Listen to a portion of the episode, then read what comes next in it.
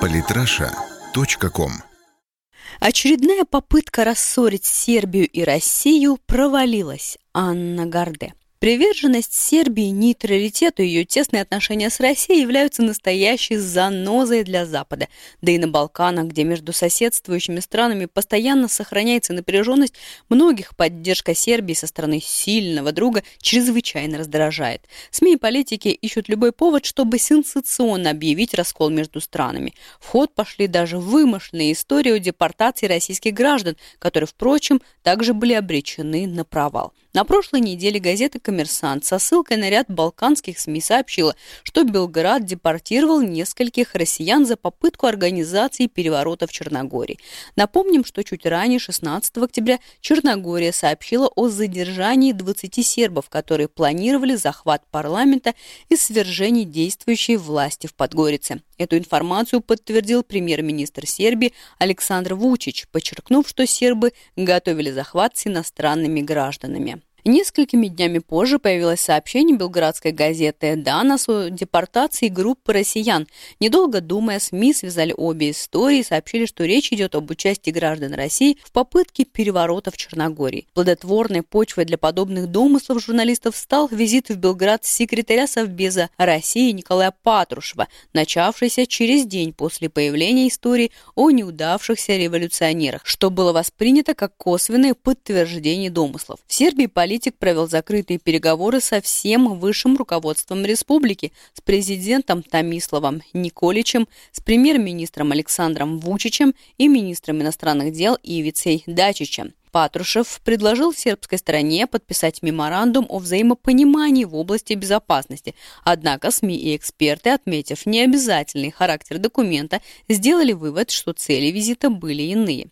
Беспрецедентный в постсоветской истории скандал оказался выдумкой. Как сообщают СМИ, задержанные были оснащены техникой для отслеживания передвижений премьер-министра Черногории Мила Джукановича, который, к слову, через несколько часов после публикации истории о попытке переворота сообщил о намерении уйти в отставку и обладали большой суммой наличных. Среди устройств были найдены аппараты для прослушки, три специальных криптотелефона с высокой степенью защиты, функциями смены номера телефона и места геолокации, экстренного удаления содержимого памяти – у задержанных была одежда, схожая с униформой черногорского спецназа.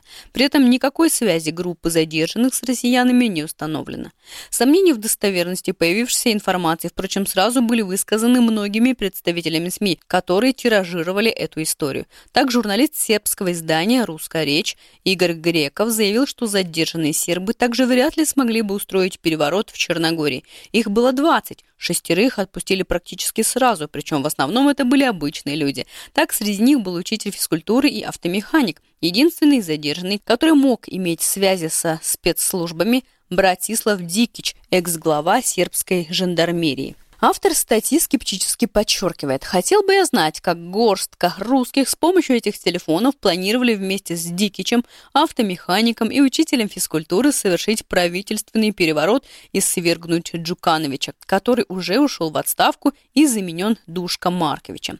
Достаточно скептично к истории СМИ отнеслись и жители Черногории. По их мнению, весь заговор мог быть провокацией со стороны Джукановича, планировавшего дискредитировать набирающую силу оппозицию. Обвинения же Демократического фронта, оппозиционная партия Черногории, в связях с Россией отразили острую политическую игру, которая началась после парламентских выборов. Окончательно развеяла призрак таинственности Министерства иностранных дел России, назвавшее статью депортации абсолютным вымыслом. При этом российское внешнеполитическое ведомство подчеркнуло, что визит Патрушева в Белград готовился на протяжении нескольких месяцев. После этого наделавшая шума история была опровергнутая сербской стороной. Глава МВД страны Небеша Стефанович заявил, что никакой депортации не было. Могу сказать, что все это неправда. Господин Патрушев прибыл в Сербию, чтобы мы разговаривали о развитии нашего сотрудничества, борьбе против терроризма и экстремизма, сотрудничестве в борьбе против организованного криминала и, конечно, продолжении нашего военно-технического сотрудничества и сотрудничества в области чрезвычайных происшествий. Никаких гражданах речь не шла. Сербия никого не депортировала и не было ситуации, чтобы кто-то отбыл с господином Патрушевым, кто не прибыл с ним. Поэтому не знаю, откуда такая информация. В итоге ни посольство России в Сербии, ни Кремль, ни МИД России, ни сербские власти не знали о депортации российских граждан. Политраша.ком. С учетом того, что в конце этой недели состоятся очередные российско-сербские военные учения, попытку обвинить Россию во вмешательстве в суверенные дела балканских стран однозначно можно расценивать как попытку рассорить Сербию и Россию. Это, в свою очередь, снова актуализирует на повестке дня вопрос об окончательном выборе политического вектора сербскими властями. Точка невозврата для Сербии. Визит Патрушева в Белград и раздутая в СМИ история в очередной раз подняли дискуссию о том, что Сербии рано или поздно придется сделать выбор между ЕС и Россией. К тому же Белграду уже поступило предложение подписать соглашение о свободной торговле с Евразийским союзом, которое стало ответом на запрос Сербии увеличить экспорт автомобилей Fiat. Это великая вещь. И это нельзя относить к распространяющемуся влиянию России на Сербию. Это просто добрая воля и реакция Москвы на просьбу Вучича, говорит сербский политолог Драгомир Анжелкович. При этом пока что позиция сербских властей более-менее понятна. Глава МИД Сербии Ивица Дачич, например, остается приверженцем политики нейтралитета и не считает, что Белграду необходимо делать выбор. Он подчеркивает, что переговоры не значат, что Сербия завтра же станет членом Союза. К тому же в результате это вряд ли приведет к конфликту с Брюсселем. Это невозможно, чтобы Сербия была одновременно и членом ЕС и Евразийского союза. Мы не можем быть частью Евразийского альянса, потому что мы не связаны с ним географически, так что все это искусственная история. А вот глава либерально-демократической партии Чедамир Еванович, активный сторонник вступления Сербии в ЕС, утверждает, что страна достигла точки невозврата. Сербия должна решить окончательно, следует ли продолжать нерациональную политику покорности Москве, которую она проводила в последние десятилетия и которая привела к конфликтам с Западом и экономическим спадом, или начать сотрудничать с Европой, с которой она имеет лучшие экономические отношения. Ведь на протяжении веков мы стремимся стать частью в политической, экономической, культурной европейской цивилизации.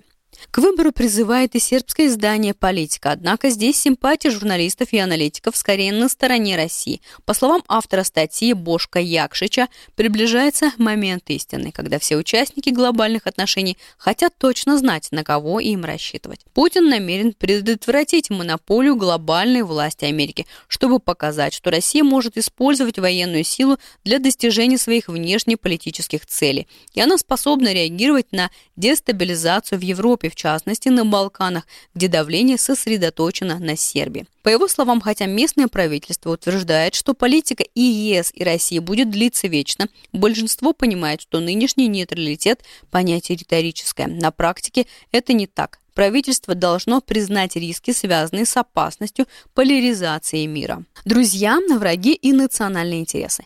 В Сербии все чаще звучат призывы сделать свой выбор. Несмотря на то, что 48% сербов в начале этого года высказались за вступление в ЕС, в том же опросе 27% граждан выразили мнение, что за последние 15 лет больше всех Сербии финансово помог Евросоюз, и 20% считают весомее российскую помощь. Евросоюз, чувствуя неподдельный интерес Белграда, как обычно, гнет свою линию. Буквально за неделю до выдуманной истории о депортации россиян ЕС пытались в очередной раз заставить Сербию присоединиться к политике санкций.